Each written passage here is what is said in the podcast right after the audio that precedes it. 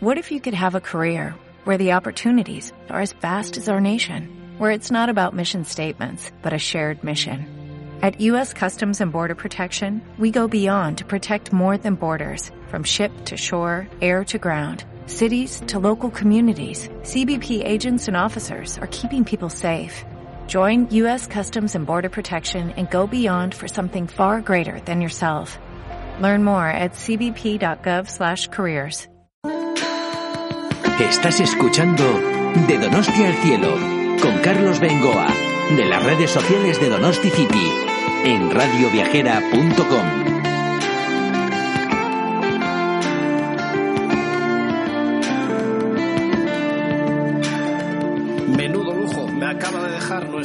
La gaviota mascota de Donosti City y de estos programas de Donosti al Cielo en el Alto de Miracruz que bueno, pues igual alguno dice, ¿y eso qué es? Pero es que estamos ahora mismo en las puertas del restaurante Arzac, en otro programa podéis buscar a través de los podcasts hoy en día, eh, pues, pues, podéis escuchar en cualquier momento los diferentes programas que estamos haciendo.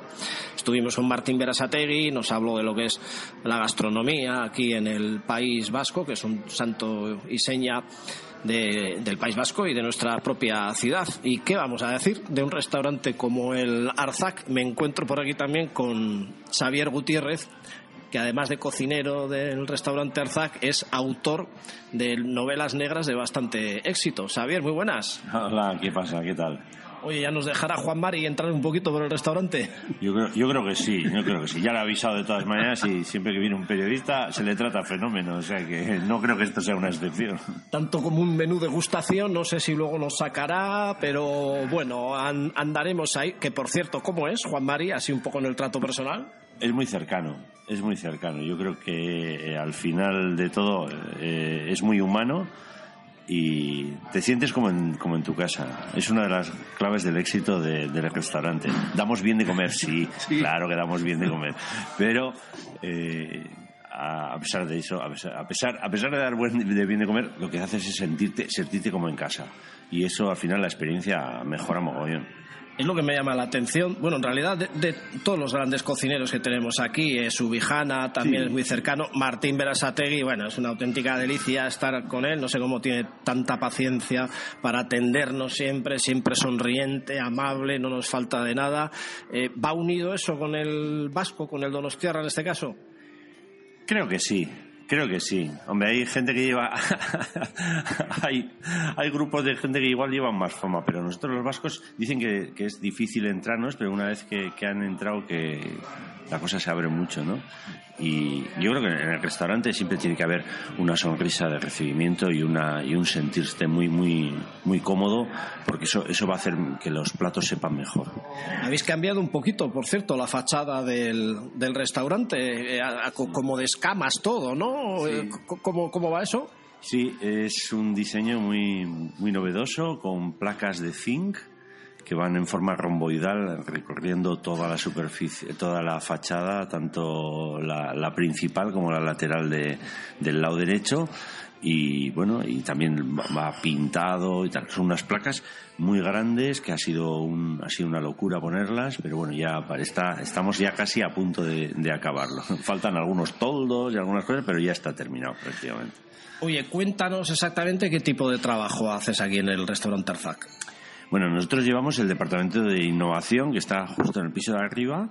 Eh, aquí justo subiendo por las escaleras estamos en el, en el laboratorio y de ahí qué se hace pues de ahí se hace innovar innovar en la medida que, que podamos, que podamos generar platos nuevos para el restaurante de ahí es donde comienzan las ideas, de donde comienzan las discusiones sobre qué platos elaborar, cómo elaborarlos, cómo presentarlos, qué sabor tienen, eh, empezar a testarlos y una vez que, tienen la- que tenemos las cosas un poquito claras, pues empezar a ampliarlo a más gente eh, para que vaya a discusión, para que podamos ver si, si el plato puede mejorar o no y de ahí ya empezar a llevarlo al restaurante. Pero aquí, en el laboratorio donde nosotros hacemos es básicamente platos nuevos para el restaurante. Suena un poco así, decir que es un laboratorio, vamos, para, para los no iniciados esto de innovar y laboratorio, como que suena un poco así, pero, eh, por ejemplo, eh, os proponéis hacer un plato, el que sea, y nos sale bien, nos gusta y otro más, le echáis un poquito de aquí, le quitáis de allá, así constantemente hasta que sale el plato que apetece. Sí, ese es el, el pan nuestro de cada día eh, probar, probar y probar, ver cosas que puedan ser novedosas, que a nosotros nos, por lo menos nos parezcan novedosas, cotejarlas, internet, viajar, leer, hasta conseguir una idea, sacar un plato, llevarlo abajo y que, y que pueda gustar. Un trabajo eh, muy divertido, también complicado, pero bueno, yo creo, yo estoy a gusto, yo llevo 28 años haciéndolo, entonces bueno, bueno, yo no puedo decir que me he cansado. Luego lo tiene que probar Juan Mari, porque lo mismo dice, pues no me termina de gustar esto, ¿no? ¿Ha pasado alguna vez? Sí, bueno, no, pasa todos los días. Entre Juan Mari y Elena nos echan para atrás la mitad de los platos y la otra mitad pues casi también. esto es así. Oye, cuéntanos, sí, porque también está su hija, que es otra eminencia en este momento. Ojo, es que vaya, dos peces gordos tenéis ahí, ¿eh? Es que tiene que ser una delicia trabajar allí y comer. Sobre todo comer. bueno, Xavier, cuéntanos un poco cómo te dio a ti por empezar a cocinar, cómo llegó el primer día. Hombre, yo creo que eh, todo esto empieza cuando yo le veo cocinar a la mamá. Cuando era muy pequeño, eh, yo el recuerdo que tengo de la mamá es, es cocinando, haciendo maravillosas eh, croquetas, haciendo chipirones. Eh, yo creo que tenía platos emblemáticos, cocinaba muy bien, con mucho gusto. Y, y los demás éramos una pandilla de cabrones que nos dedicamos a, a cepillarnos todo lo que todo lo que veíamos. No no éramos eh, el Aita era un buen era un buen gourmet le gustaba mucho comer y sobre todo eso la combinación de, de mi madre cocinando con un cariño increíble como muchas de las madres que, que tenemos aquí no entonces formamos parte de una cultura gastronómica, sabemos venderla y yo creo que al final eh, lo que lo que a mí me, me, me llevó por ahí fue, fue eh, fueron los primeros años del recuerdo que tengo de mi madre cocinando. Sí. Oye, eh, la cocina tradicional se sigue llevando. Yo que he comido en muchos sitios, aunque no entiendo, pero bueno, sé distinguir si está bueno o está malo, pero siempre recordaré en un medio refugio de los picos de Europa un cocido montañés que me sirvieron que es mi número uno en el top ten de platos de toda la vida. Al final, cocina tradicional. ¿Eso eh, se sigue haciendo? Probablemente está idealizado, ¿eh? ese plato del que estás hablando probablemente está idealizado con el paso del tiempo, pero sí, hay una serie de circunstancias y una serie de, de momentos que hace que ese plato que estás degustando se te quede grabado en la memoria y que al final terminas idealizándolo, como he dicho antes. Bueno, puede ser, puede ser. Oye, vamos a ver, eh, parece mentira, bueno, tienes un sentido del humor fenomenal y tienes un trabajo importante ¿Por qué te da? Por hacer eh, novelas negras de éxito. Hay que decir que Xavier Gutiérrez ha hecho, bueno, corrígeme si me equivoco, El aroma del crimen, El buque del miedo, Sabor cítrico. Crítico. Sabor crítico, eso es, combinando con cítrico y, crítico. Es ácido, o sea que está bien. Novelas negras de terror ambientadas entre fogones, cocinas, en nuestra tierra, con lo cual pues hay descripciones también de lugares, de rincones, de, paisajes y que está teniendo éxito. ¿Por qué esa faceta? Es que la otra pata del banco de, la, de, mi infancia fue a mi padre, eh, que estaba en el otro lado, aparte por supuesto de trabajando, y eh, cuando llegaba a casa lo que hacía era leer, leer, y luego ya cuando se echaba, en aquel tiempo, claro, no había muchas cadenas, por la televisión ver cine, los aitas siempre iban al cine los sábados a la, a la tarde, era una cosa que no, que no perdonaban, el cine, pues te estoy hablando de 1970, por ahí, ¿no? Cuando yo era un crío.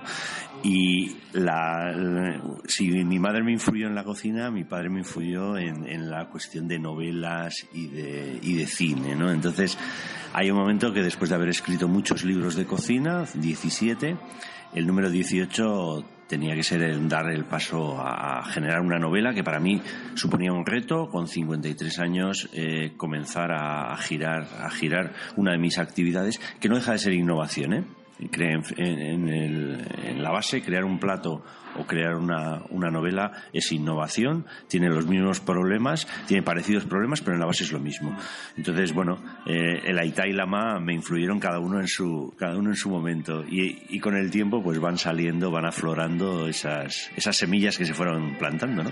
Sí, porque has hecho muchos libros de cocina, de pinchos, pero estas tres novelas en concreto han tenido mucho éxito y ya tienes la cuarta prácticamente a punto de salir, que incluso hubo un día que me dijiste hasta el título y tal, ¿no? Algo de rosas o así, pues sí, ¿cómo era? Sí, perfume de rosa negra. Eso, sí, sí, sí. Está ya enviada, bueno, todavía forma parte de una tetralogía, de la tetralogía del Erzaina Vicente Parra, que, trabaja en la comisaría de la Antigua de aquí de San Sebastián e investigan crímenes. Eh, son cuatro libros, las tres novelas han salido. Esta última ha salido hace apenas un poquito antes de Navidades y bueno, la verdad es que están teniendo buena respuesta, yo estoy a gusto, los comentarios pues son muy son el feedback que me está viniendo pues es es muy estoy muy cómodo, estoy muy cómodo eh, siempre había escrito desde que tenía muy yo me acuerdo de, muy pequeño de haber estado empezando a escribir escribir poesía escribía de cualquier cosa no describía lo que hacía hacía, hacía cuadernos de bitácora eh, hay un momento en que en que digo me, planteo a mí mismo si el reto de escribir una novela puede ser factible y puede puedo llegar a, terminarla, ¿no? ya que sea interesante, ya que guste. Pues ya que este programa es online y entran muchos blogueros de viaje, esperamos también muchos turistas amantes de, pues de las ciudades, de lo que se cuece en cada una de ellas, y nunca mejor dicho, en este caso, eh, danos las referencias de tus páginas web o de tus blogs, pues para que la gente investigue las cosas que haces, quién eres, los libros, las novelas.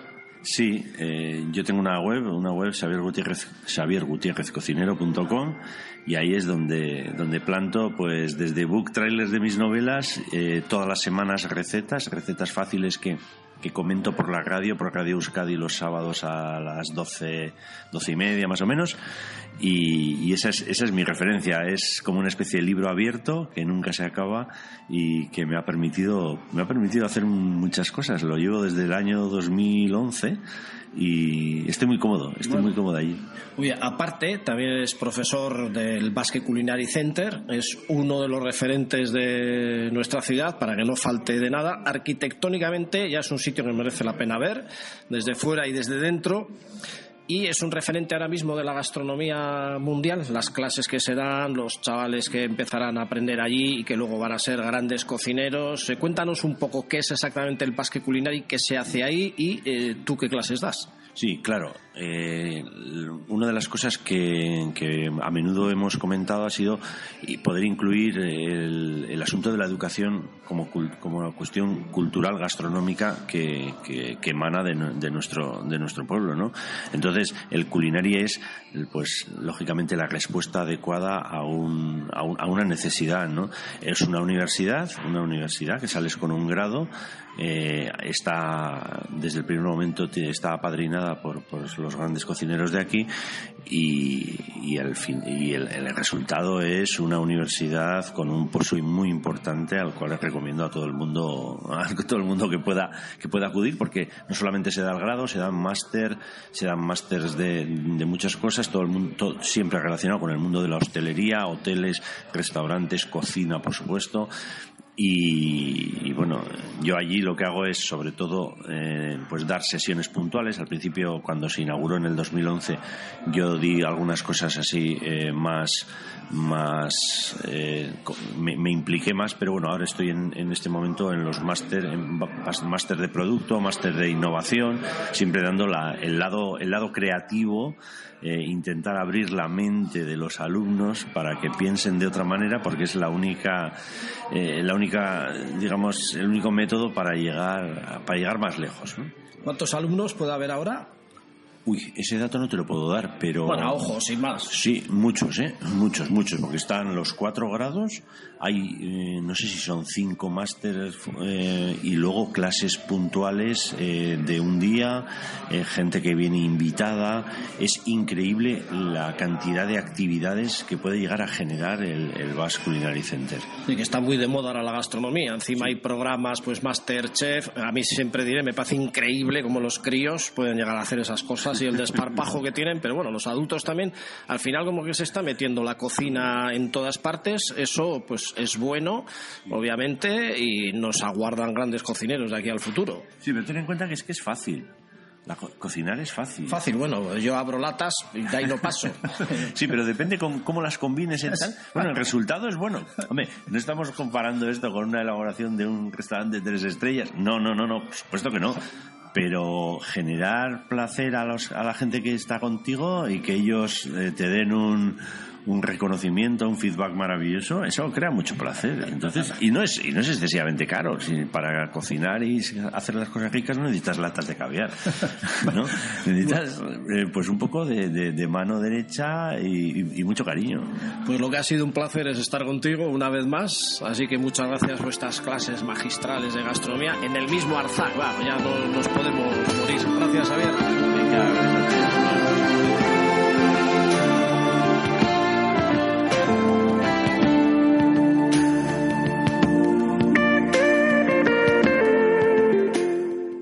Dale más potencia tu primavera con The Home Depot. Obtén una potencia similar a la de la gasolina para poder recortar y soplar con el sistema OnePlus de 18 voltios de Ryobi desde solo 89 dólares. Potencia para podar un tercio de un acre con una carga. Potencia para recortar el césped que dura hasta dos horas. Y fuerza de soplado de 110 millas por hora. Todo con una batería intercambiable. Llévate el sistema inalámbrico OnePlus de 18 voltios de Ryobi. Solo en The Home Depot. Haces más. Logras más.